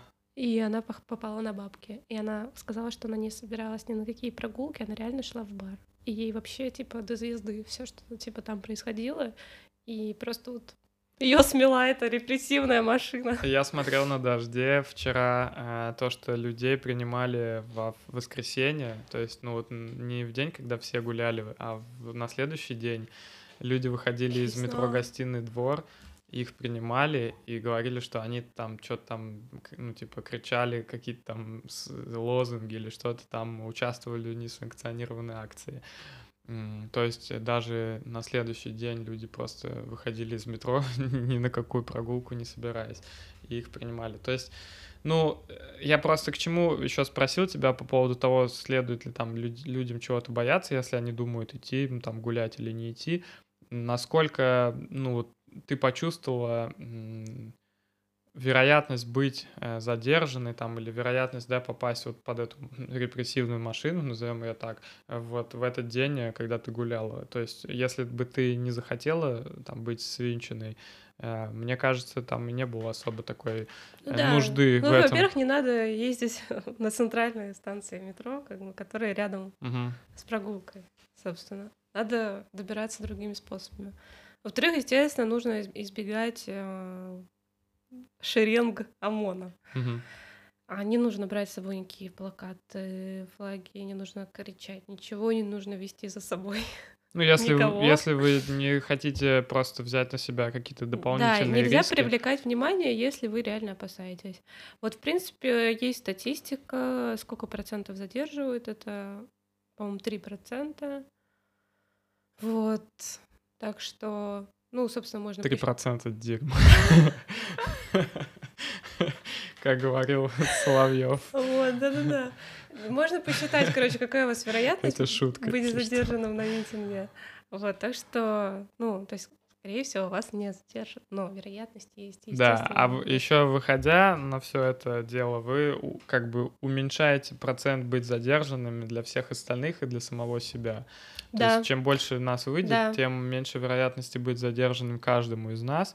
А, соответственно, там возможность э, ОВД всех э, городских, да, там, не знаю, полторы тысячи человек или сколько-то они могут э, обработать за вот этот день. Нет, слушай, Митя, я понимаю, о чем ты, ты не прав. Во-первых, Ага. это про ОВД Москвы говорится, во-вторых, люди до сих пор сидят в машинах.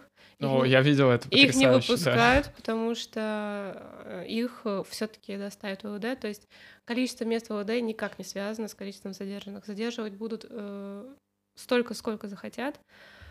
А если даже тебе назначат какой-то там административный арест, то а, тебе его могут просто там, типа, через месяц назначить, если у них сейчас мест не будет. Так Ну, что и- ты от этого, к сожалению, не скроешься. Мгм. Вот, да. Не, я это понимаю, но все равно количество мест там в тех же автозаках, э, оно все равно ограничено.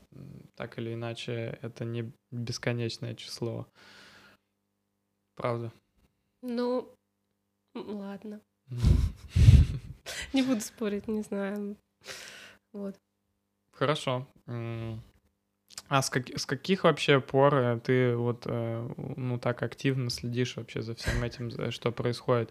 Просто есть Я э, могу у рассказать. у меня знакомые люди, которые вообще там, ну, никак, допустим, первый раз вообще увидели видео Навального вот с этого дворца. Есть такие люди. То есть до, до Где этого они были все это время в пузыре? они, они живут своей жизнью среди нас. э, то есть даже я бы не сказал, что люди как-то там, ну, то есть совершенно обычные люди, да, они никак не отличаются. Насколько они обычные? Может, у них много денег? Может, им на все звезды? Ну, может быть, у них там какой-то уровень жизни, да, не, не самый низкий, да, поэтому и, и они, э, у них есть возможность, да, не обращать так внимания на Да. все, не сталкиваться с этой государственной машиной везде, да, и где-то там, э, может быть, проложить эту денежную простилку. Но, тем не менее, вот они, допустим, только услышали про вообще всю эту движуху из видео Навального, вот про дворец последнего. Мгм. Эм, То есть они даже про «Он вам не Димон» не слышали? даже про он вам не Димон не слышали. Да. Есть такие люди, представляешь? Я не М, представляю, к сожалению. Да, но это, это реальность. Поэтому расскажи вообще, как ты начала всем этим интересоваться и что послужило э, спусковым крючком. Спусковым крючком послужило мне наличие свободного времени, огромного количества свободного времени. Я, к сожалению, тогда работала на работе, на которой мне не было работы. И я начала сидеть в Фейсбуке. Вот, и я начала активно читать все, что у нас люди пишут в Фейсбуке. Вот, нашла очень много умных людей и начала как-то вот, входить в тему. Это было в 2015 году. М, В 2015 году, то есть, э, когда был Майдан, присоединение Крыма, ты Слушай, когда не был... следила за Нет, всем этим? я следила, а, когда был Майдан, я следила, естественно, за событиями в Украине, я следила за присоединением Крыма. У меня тогда были вообще другие эмоции, то есть меня это не было чем-то ужасным вообще даже. Я такая, ну, присоединили Крым. То есть я не понимала вообще, какие за этим будут последствия. Я не, я не понимала, что какой за этим будет а, кризис и в международных отношениях, и в экономике. То есть, ну, для меня это вообще было, не Ты знаю. ездила за границу до этого? Да, Ага, и после этого? ну да, а что? И, к- ну, ты как-то, не знаю, просто для меня самым таким простым а, как бы моментом, чтобы почувствовать это изменение, было там скачок курса валют, да? Так я и говорю, да, что, то есть, когда это же, ну, понятно, что это же случилось уже после, естественно, потом, когда у нас а, начался э, действительно, да, все эти скачки валют, э, вот это вот все, естественно, я, я уже как бы начала, да, что-то зам- замечать, вот. Потом, ну, все-таки скорее это началось все-таки с того, что я начала читать об этом. Мгм. Вот. Э, В принципе, в 15 году я только закончила универ. Я была очень юной. Я еще тогда не совсем в этой общественно-политической жизни, как бы не в теме была, в общем, только-только начинала разбираться. Вот, ну и потом уже вот одно за другим узнаешь еще там о какой-то личности интересной, которая пишет там про политику, начинаешь mm-hmm. за ней следить, потом еще, еще, и вот Почему ты считаешь сейчас, что это важно вообще понимать, э, что происходит в общественной жизни? И, э, ну, вот раньше ты, допустим, там, до 15 года ничего не понимала и как-то нормально существовала, да? Ничего страшного с тобой не случилось. Почему вдруг теперь ты думаешь, что все должны это так же, как и ты, понимать? Ну, потому что э, политика влияет на твою жизнь. Ты не можешь быть аполитичным и делать вид, что это тебя не касается. Надо признать, что это тебя касается, надо разобраться в этом вопросе. Ну, нельзя быть, э, не знаю, безразличным к тому, что вокруг тебя. А если, если тебя это не касается? Ну, так вот, представим, знаешь, что человек мой, считает, мой что его фраза... не касается это. Такие же есть люди. А, в Древней Греции, значит, их называли идиотами. Вот, это, это пожалуй, самый популярный аргумент на, на эту тему, да. А... Есть еще что-нибудь, кроме этого? Потому что это, да, это популярный аргумент. Но как это может тебя не касаться? Это, это во ага. всем. В первую очередь, это твои деньги. Ну просто вот оглянись вокруг э, вообще, что происходит. Все это, все политика, как бы. Угу. Вот стра- старый гремящий трамвай на набережной — это политика. Угу. Неуб- неубранный снег в дворе — это политика. Ну а что это еще? Просто нужно учиться, учить себя, постоянно видеть эти причинно-следственные связи. Ну, вообще-то я не против, даже если человек хочет жить в каком-то розовом облаке, ну, пускай он будет делать вид, что это его не касается. Но, к сожалению, я не могу заставить людей думать. Mm-hmm. Вот, но просто вот я считаю, что важно это понимать. Угу. Слушай, а ты вот, ну, ну, ты слушал тот подкаст мой с э, Георгием, который там планировал поучаствовать в муниципальных выборах, но у него там по здоровью не получилось. Угу. Скажи, у тебя никогда не было, не было таких э, желаний стать каким-нибудь муниципальным депутатом там? Слушай, ну, я член партии Яблоко. Конечно, Ого. мне... Это а... ты, наверное, первый член какой-либо партии у меня на подкасте, так что это круто. Да. Ты знаешь, что Навальный тоже был членом Яблока? Конечно, знаю. Вот. А, короче, естественно, мне предлагали баллотироваться в муниципальные депутаты, но я испугалась. Почему? Вот. Ну, вообще, я просто очень эмоциональный человек, и... Как Навальный, да? Ну, нет, я думаю, что Навальный все таки очень смелый, а я, наоборот, не смелая. То есть, чтобы стать муниципальным депутатом, нужно Э, ходить по домам, общаться с людьми, нужно убеждать людей голосовать за тебя, доносить до них свою точку зрения. Естественно. Там, не знаю, на одного адекватного человека 10 пошлют тебя нафиг. Я не выдержу этого. А. Я буду рыдать. Если мне кто-то еще начнет затирать, что я вообще неправильно все думаю, и что я проплачена газдепом, а там будут какие-нибудь фанаты Путина, мне кажется, я еще разрыдаюсь прям там. Ну и потом э, я э, боюсь, что ко мне будет направлено внимание правоохранительных органов. Ага. Я боюсь, что вдруг ко мне придут с обыском.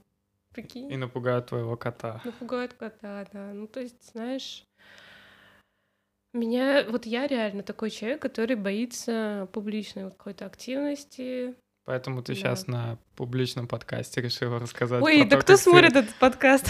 Гуляла на выходных. Э, ну, вообще, да, ты права. Мы находимся в абсолютном андеграунде, поэтому спокойно обсуждаем... Safe space. Такие всякие темы. Эм, и это, на самом деле, я считаю замечательно, что сейчас вообще, знаешь, как мне кажется, в 2021 году немного... Ой, в 2021 или да, 2021, да, да. Э, стало немного как-то легче быть Э, ну, там, не согласным, да, с властью, потому что, вот, например, насколько я понимаю, на этих э, прогулках э, на выходных там 40% людей вообще было из тех, кто вышли впервые. 42%, да. Да, и вообще людей было так много, что, ну, казалось, там, раньше я уже не помню, когда последний раз столько выходило да. много. И вот как бы немного стало как будто бы легче, потому что появилась куча-куча молодых э, людей, несогласных, да, с альтернативным каким-то мнением. Э, ну, стало проще вот нам, там, тем, кто уже давно с таким мнением на самом деле сидит и как-то там э, пытается сильно к себе внимание особо не привлечь по понятным причинам. Э, в этом смысле стало как-то спокойнее и комфортнее, мне кажется. Надеюсь, это не как бы, как сказать, не... Надеюсь, это ощущение правдивое и не ложное. Вот. Ну, слушай, кстати, я хочу сказать, что все-таки не то, чтобы молодых людей много появилось, как бы средний возраст протестующего человека 35 лет. Мгм. Так что Ну да, не только молодых, нас надо сказать, э, там, Да. например, прибавилось всех во всех Да. группах. Так что и, кстати, я все-таки думаю, что это именно э, больше было из-за дворца. То есть из-за этого феерического ада коррупционного. Естественно, Навальному свободу, но я думаю, что все-таки выходили, но... выходили все-таки гулять именно против дворца. Ага.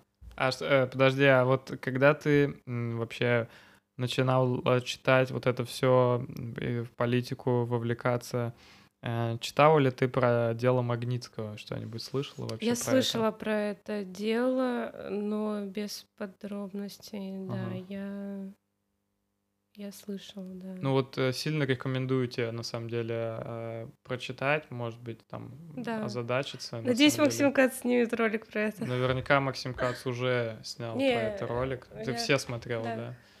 Так он ну, завел канал только начало, с начала пандемии. Ага. Ну, как бы не завел, а начал активно вести. Ага. Ну, в общем, да, может, Максим Кац сделает ролик, но вообще сама ты можешь зайти и почитать э, кучу там информации в открытом доступе. Э, Довольно такой э, для России показательный кейс. Вот из тех, кто, кто не смотрел это тоже, я очень рекомендую.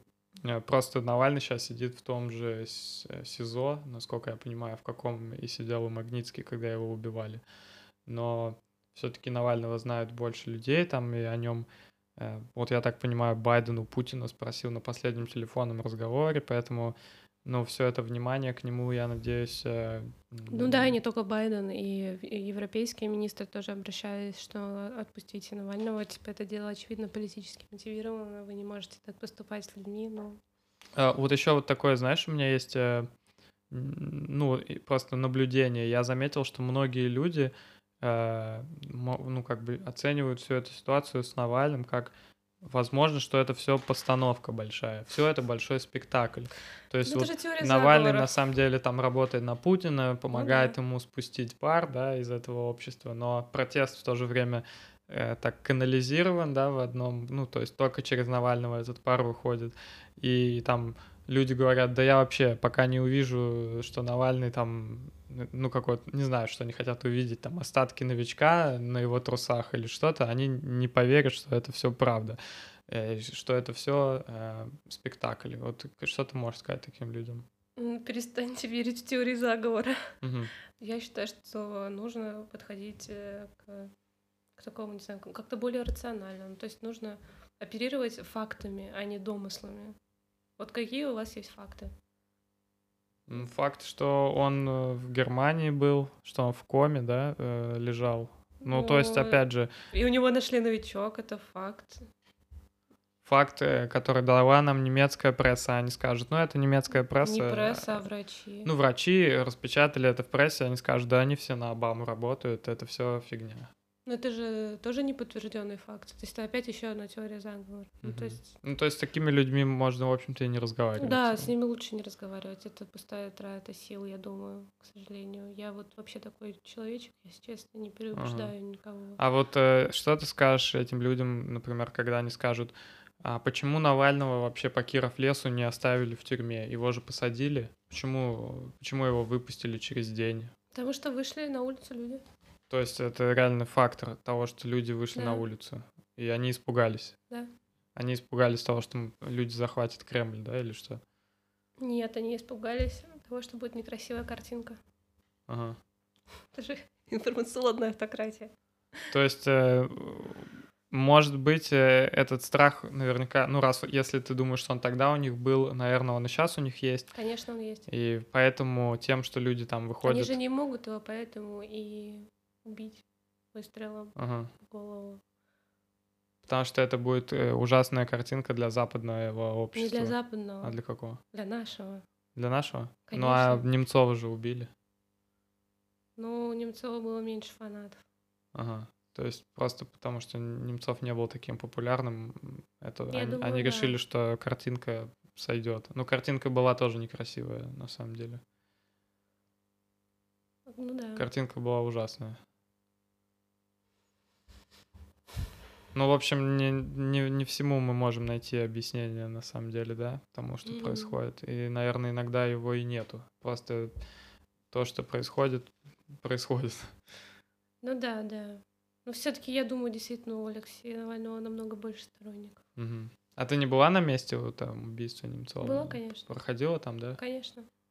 Как там было? Там всегда мемориалы, цветы. Цветочки, да, лежали? Да, тогда? всегда. Я тоже, насколько помню, был там, по-моему, спустя год, и тоже там были цветы. Да, я была буквально в марте. Ага. Ну, по-хорошему, да, должны мост, наверное, переименовать этот в мост Немцова. Как считаешь? Да слушай, я не знаю даже. Ну, вот я считаю, что марш Немцова должен проходить каждый год. Угу. Насчет переименования моста не знаю. Я считаю, что, конечно, это нельзя забывать. И в феврале, я думаю, он будет. В конце февраля. Угу. Ну, ты вообще планируешь, да, участвовать во всяких таких мероприятиях? Да, я планирую. Блин, круто, приятно вообще, что ты такая смелая есть и не боишься вообще обо всем этом говорить. А, скажи, а, ну, а помимо вот этого всего российского э, безумия, смотришь ли ты какие-нибудь новости про Запад? Интересуешься ли ты вообще тем, что происходит за границей как-то? Ну, естественно, до меня доносятся какие-то яркие события, то есть там президентские выборы типа в США или погром Капитолия. Ага. Вот. Э, но я не слежу, то есть если есть какие-то... Ну, немножечко, кстати, я до сих пор слежу за нехтой и за тем, что происходит в Беларуси. Ты знаешь, что они построили концлагерь? Нет, не слышал, что вот за концлагерь. почитай. Вот реально они построили... Белорусы построили концлагерь? Да. Как эти китайцы уйгурам? Такой же? Вообще не смешно, кстати. Да. вот, э, в общем, да. А еще, кстати, в феврале планируют э, Лукашенко делать какое-то заседание с представителями оппозиции, чтобы как-то поменять конституцию, потому что он тоже все-таки хочет уйти, но уйти типа на своих правилах. Вот, то есть там тоже такой интересный процесс трансфера власти, uh-huh. вот, за которым я, я считаю, надо следить.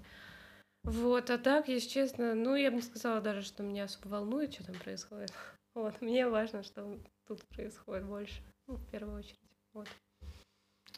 Прекрасно.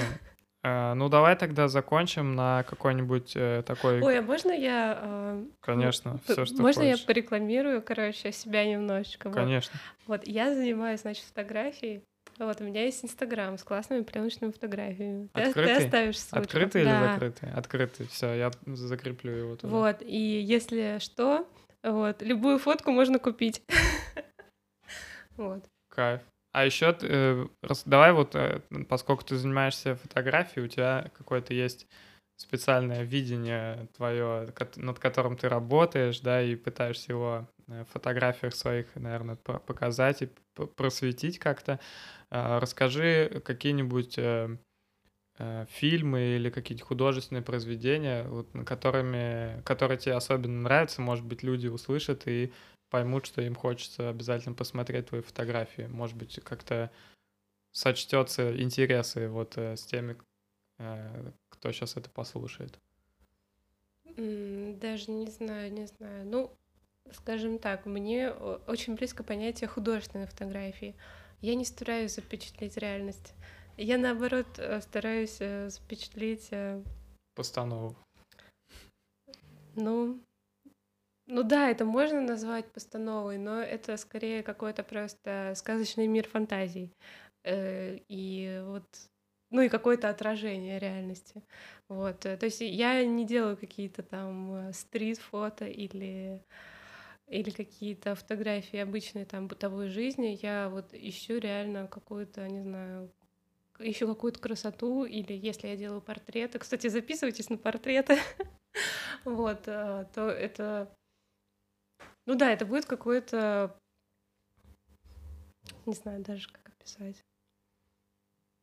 Ну да, это будет какой-то постановочный портрет, портрет э, Э, типа в лучших э, традициях академической живописи, вот. Ну, а вообще больше всего, конечно, люблю фотографировать природу, вот. Ну, ни для кого не секрет, что она всегда прекрасна, вот, и всегда можно найти в ней что-то прекрасное, вот.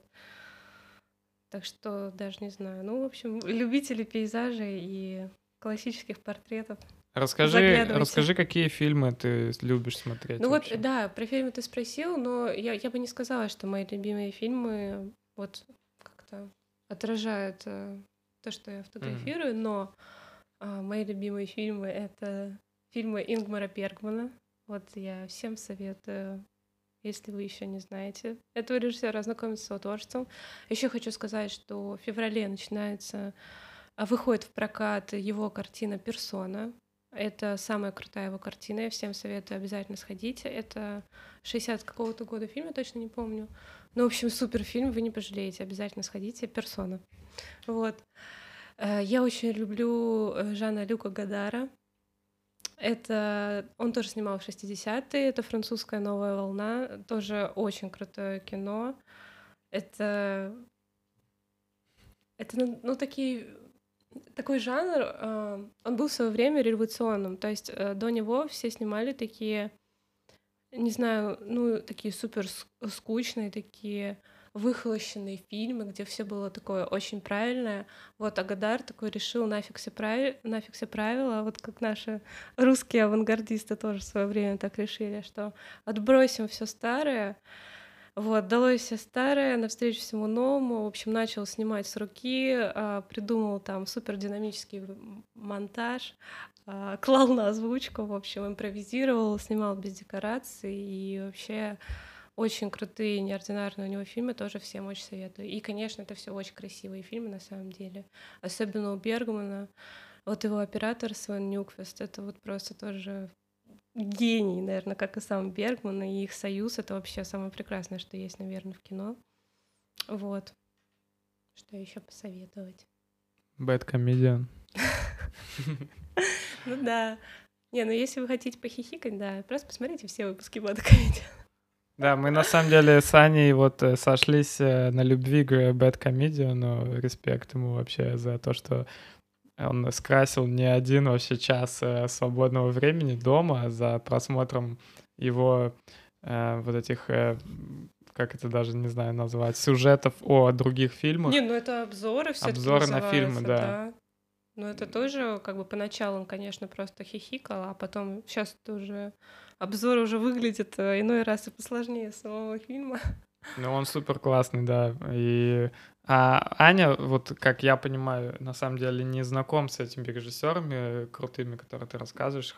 Надо, наверное, ознакомиться, чтобы не сидеть тут таким, развесив уши. Но мне кажется, Аня любит фильмы, где э, на черно-белом вот. Э, да, все фильмы, которые я назвала черно-белые. Черно-белый фильм, где женщина курит э, сигарету 20 да. минут и смотрит в окно, и вот это просто картинка из этого фильма, да? Ну, не, на сути. самом деле у Гадара вообще все курят постоянно, это да.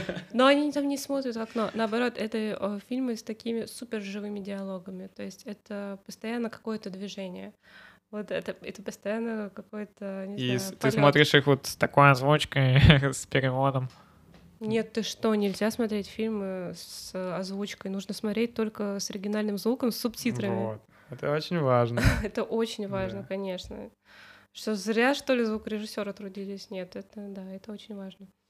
Вот, это совсем не скучные фильмы, я вам сразу хочу сказать. Вот, с чем ты вообще сказал, что они там 20 минут у окна курят сигарет? Нет, не так.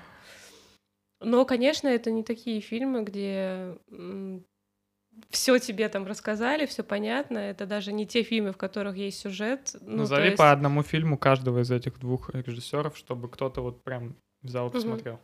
А, значит, э, Ингмар Бергман — это «Персона», а Жан-Люк Гадар — это «На последнем дыхании». И я думаю, еще мужское и женское. Вот. Да, Кайф. советую. Еще одна важная, короче, тема, о которой э, тоже я хотел тебя спросить, э, о том, что важно. Э, важно ли собирать мусор, короче, и сортировать его? Вот расскажи про это. Uh, да, вот я считаю, что это важно, и, uh, ну, по понятным причинам многие это сейчас не делают, потому что они не видят uh, быстрый результат. Но это сейчас идет работа на перспективу. Вот как мы все знаем, у нас планета вообще чудовищно загрязнена. Вот экология вообще в ужасном состоянии, планета умирает. Все слушайте Грету Тунберг, кстати, она, она говорит правильные вещи. Вот. И рано или поздно, ну, всем придется сортировать мусор. Вот просто я решила начать делать это сейчас. У меня есть возможность это делать. Я считаю, что это правильно. У тебя есть комната грязи, чтобы туда складывать весь мусор. Ну, на самом деле, это вообще не сложно. Главное просто подойти к этому процессу рационально. То есть тебе нужно выделить место для хранения этого мусора. Тебе нужно там а, выбрать э, место, куда ты будешь давать этот мусор. А, есть э, а, у нас сайт, он называется Recycle Map. Угу. Ставишь в описание потом. Хорошо. На нем отмечены все пункты сбора вторсырья в Санкт-Петербурге. В последний год добавилось очень много контейнеров для приема вторсырья в дворы обычные петроградские. У меня во дворе есть такой контейнер, я в него могу сдавать бутылки 1 ПЭТ, это обычные пластиковые бутылки из-под напитков, бутылки из-под бытовой химии я могу туда сдавать, могу сдавать туда пакеты, вот, которые мы кладем там типа фрукты в магазине или, или большие пакеты, в которых мы продукты уносим из магазина. Вот, э, в соседнем дворе у меня есть э, контейнер для приема макулатуры, для стекла. Вот, так что если изучить вопрос и найти рядом с собой какие-то пункты, то, в принципе, этот процесс, э, ну, мне кажется, не должен пугать. Его можно сделать комфортным.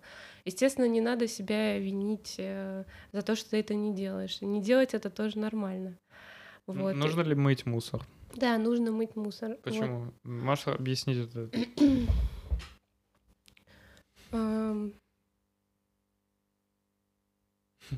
Ну, просто мне, как э, человеку, который... Не, ну, э, во-первых, в первую очередь, почему я мою мусор? Потому что я его храню. Ну, то есть, естественно, он звоняет. Чист, да, чистый мусор хранить проще. Вот. А, во-вторых, э, ну, у тех, кто принимает его обычно, есть такие правила, потому что они его, видимо, сразу сдают уже на фабрике, и там, видимо, их просят такой мусор. Но а некоторый мусор не надо мыть. То есть это все вот э, индивидуально надо читать. Вот ты выбрал на этой карте какой-то пункт приема, и там есть комментарии. Uh-huh. И от людей, которые там бывали, и просто описание. И там написано, что можно сдавать и в каком виде. Вот. И вот еще хотела сказать, что не страшно, если вы, например, все фракции не можете сдавать на переработку. Начните хотя бы там просто с пластиковых бутылок или из бутылок из-под бытовой химии. Ну, то есть они есть в каждом доме по-любому. Вот. И начните вот хотя бы с этого. Вот. Вдруг вам понравится. Да, начните с малого, а дальше это, может быть, уже во что-то перерастет э, да, в том, да. что вы станете супер э, сборщиком мусора, ответственным как и потенциально хотелось бы, чтобы все стали ими, да, и у нас э, ну, было да, супер я думаю, что как бы все равно однажды мы к этому придем, потому что, ну, как бы мусор уже негде хранить, как мы все знаем, знаменитые протесты в Шиисе. Ш, да, в Шиесе. И они отбили Шиес они отбили, в итоге, да, что прекрасно. Ну, как бы они отбили, да, на это все ушло на переэкспертизу, то есть как бы вероятности есть, что продолжение будет, но на данном этапе, да, они полностью справились с этим, они вообще супер. Вот, но я просто к тому, что, да, есть проблема того, что мусора очень много, его негде хранить, и вот скоро эта проблема всем будет уже бить по голове, особенно нам, а, жителям а, мегаполисов. Поэтому я считаю, нам это в первую очередь нужно заниматься этим. Вот. Супер. Ну, я считаю, что это отличное завершение с отличным призывом э, всех э, собирать мусор и сортировать его, э, интересоваться социальной, политической ситуацией да, вокруг себя, не быть, как ты сказал, идиотом в древнегреческом смысле этого слова. Что еще? Какие, какие еще полезные выводы? Ой, еще я хотела сказать, вот, кстати, к теме раздельного сбора мусора, потому что ты вот невольно, когда ну, начинаешь этим интересоваться, находишь каких-то единомышленников, и, и может уже даже и какое-то объединение людей на этой почте возникает. И я считаю, что вообще объединение людей в группы по интересам это как раз э, ведет к формированию гражданского общества. Вот так что объединяйтесь с другими людьми, старайтесь доверять другим людям, вот, делать с ними вместе какие-то штуки. Вот, и это приведет нас к прекрасной России будущего. И делать, э, например, подкасты и еще делать прививки. Э, Да. Если, если вы готовы на себя взять эти риски, И риски. то сх- сходите и сделайте прививку. Э, Для общества, наверное, это будет положительно, потому что быстрее закончится весь этот цирк. И носите маски на улице, в автобусах, магазинах. Если от этого какая-то бабушка там не умрет, э, вам это не так сложно. Я думаю, в этом нет ничего плохого, правда? Мойте руки с мылом. Да, мойте руки с мылом, а еще занимайтесь спортом, ешьте витамины, э, витамин D. В Питере не так много солнца, поэтому не забывайте есть витамин D. Эм, Вот, наверное, и весь набор полезных советов, которые я на сегодня мог вам дать. Следите за подкастом, подписывайтесь. э, И, И на мой инстаграм тоже.